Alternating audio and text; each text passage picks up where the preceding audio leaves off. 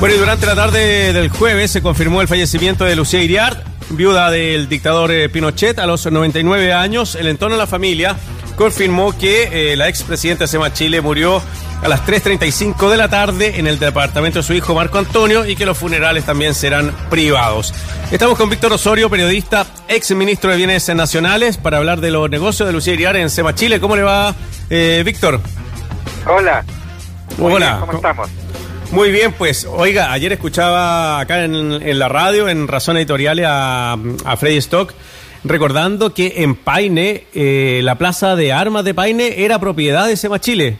A, eso llegó este, el tema del negociado que tenían ahí. Así es, la plaza de Paine era la única plaza de armas de Chile que era propiedad privada, en este caso una entidad privada como era Sema Chile, la entidad, la fundación que presidía Lucía Iriar de Pinochet. Eh, Víctor, eh, ¿Sema Chile es mucho más antigua o fue fundada por eh, Lucía Iriart?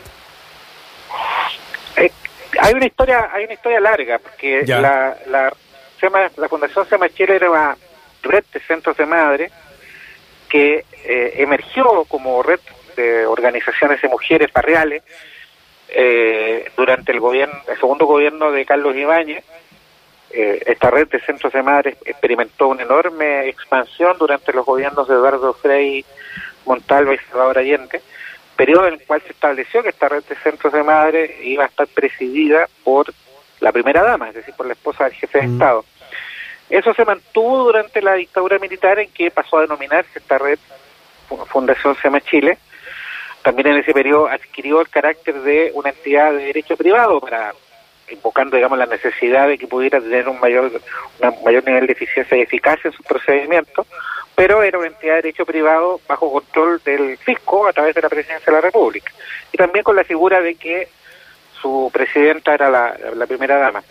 Entonces eh, efectivamente Lucía Iriar en 1974 suma ese papel y lo mantuvo a perpetuidad hasta, hasta que finalmente se decidió renunciar en el contexto de la investigación judicial que nosotros provocamos que se abriera a partir de nuestra convicción de los hechos irregulares y eventualmente ilícitos que existían en las operaciones inmobiliarias que SEMA Chile estaba realizando con bienes que tenían origen en el patrimonio fiscal.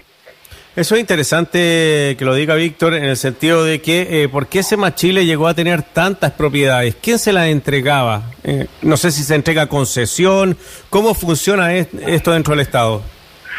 El Ministerio de Bienes Nacionales tiene dos, tiene una herramienta de gestión de la propiedad fiscal que es la transferencia gratuita, que para, para explicarlo en forma simple eh, es una forma de donación. Es decir, el fisco transfiere el dominio de un bien inmueble a una entidad de la sociedad civil o, del sector privado por razones fundadas que generalmente son razones de carácter social. Habría que decir que es una herramienta de carácter excepcional. Es una, es una herramienta que se ocupa en circunstancias muy excepcionales y, y tienen que estar debidamente fundamentada mm. eh, la razón social en medio de la cual se ejecuta esta transferencia. Esta transferencia. Y existe otra herramienta de gestión que es la concesión, es la concesión que puede ser de uso gratuito o onerosa. En el caso de una concesión de uso gratuito es una forma de préstamo, para decirlo en forma también simplificada, y en el caso de una concesión onerosa es una forma de arriendo. En el caso que, nos estamos, que estamos hablando, ¿Mm? lo que ocurrió es que durante la dictadura militar, durante la dictadura cívico-militar, entre 1977 y 1989, nosotros constatamos a través de una investigación que yo decidí instruir en bienes nacionales, que desde el Ministerio se habían transferido en forma gratuita 135 propiedades. Te recuerdo que acabo de señalar que, que esta es una herramienta de uso excepcional. Sin embargo, acá estamos hablando de 135 propiedades que fueron transferidas en forma gratuita a través de decretos que fueron firmados por los ministros de Bienes Nacionales de la época y por el propio dictador para una entidad que presidía su esposa. Y otras 18 propiedades fueron entregadas a través del mecanismo de la concesión de uso gratuito. He leído en la prensa en estos últimos días que dicen que la, Lucía Iriad en la última etapa de su vida estuvo enfrentada con bienes nacionales o en cuestionamientos eh, por, por estas por esta por esta situación en, relación a las propiedades de origen fiscal, pero plantean como si esto hubiera sido algo que cayó del cielo. Mm. Eso no es así. Cuando yo asumí el Ministerio de Bienes Nacionales, constaté a raíz de las investigaciones que se habían realizado a raíz del caso RIC que había una situación pendiente que estaba impune en relación a estas transferencias de propiedades que nunca se había investigado y que además tengo que señalarte de que en el Ministerio de Bienes ni siquiera existía una carpeta con información sistemática respecto del caso. Entonces, es la, esto no es algo que haya nacido eh, en forma espontánea, ni que haya sido producto de, la, de una labor eh, que ya preexistía a nuestra gestión. Esto es el resultado de una decisión que adopté como ministro de Bienes Nacionales, lo quiero decir claramente. Mm. Tomamos la decisión de realizar una investigación que partió por la elaboración de un catastro oficial que hasta entonces era inexistente, como indicaba, de los inmuebles fiscales que fueron transferidos a SEMA, lo que implicó una búsqueda rigurosa en los archivos históricos a lo largo del país, el Ministerio y en el sistema de catastro, porque cuenta la Secretaría de Estado, si se, realizaron consultas en el Archivo Nacional y en el Servicio Impuesto Interno, de la misma manera que instruimos a los profesionales de las divisiones del Ministerio a nivel central, así como de las Secretarías Regionales Ministeriales de todo el país, que trabajaran en esa investigación y además realizaran fiscalizaciones en terreno. Y fue así como logramos establecer esta lista de 135 propiedades que fueron transferidas en forma gratuita por bienes nacionales, y otras 18 que fueron entregadas en concesión de uso gratuito, y logramos además a través de la fiscalización en terreno constatar que una parte significativa de estos inmuebles habían sido enajenados, es decir, habían sido vendidos en operaciones inmobiliarias de carácter privado, sin que existiera constancia alguna mm. de que estas operaciones inmobiliarias hubieran tenido algún destino social o resultado.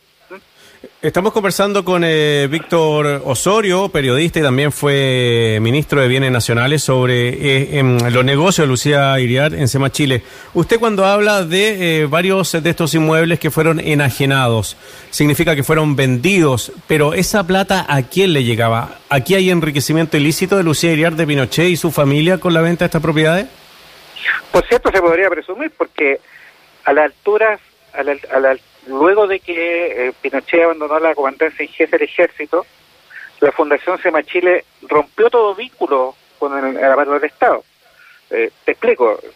Como yo le indicaba, la Fundación Sema Chile inicialmente era una fundación de derecho privado, pero que era presidida por la primera dama.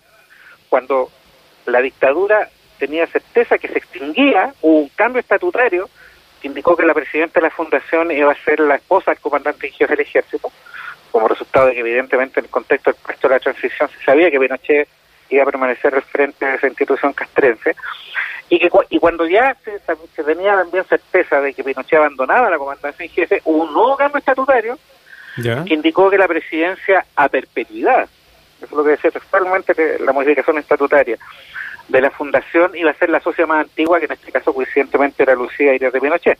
Entonces, desde que Pinochet abandonó la comandancia en jefe del ejército, esta era una entidad privada que no tenía ningún vínculo ya con el poder público, con el aparato del Estado.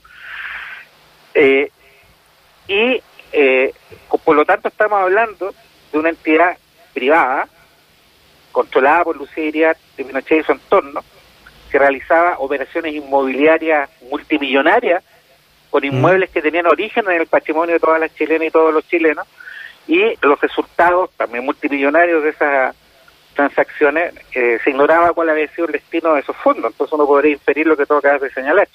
Entonces, a raíz de esa entonces, eh, sí, Víctor, cuando ellos se separan del Estado y se van con estas 135 propiedades, así de simple.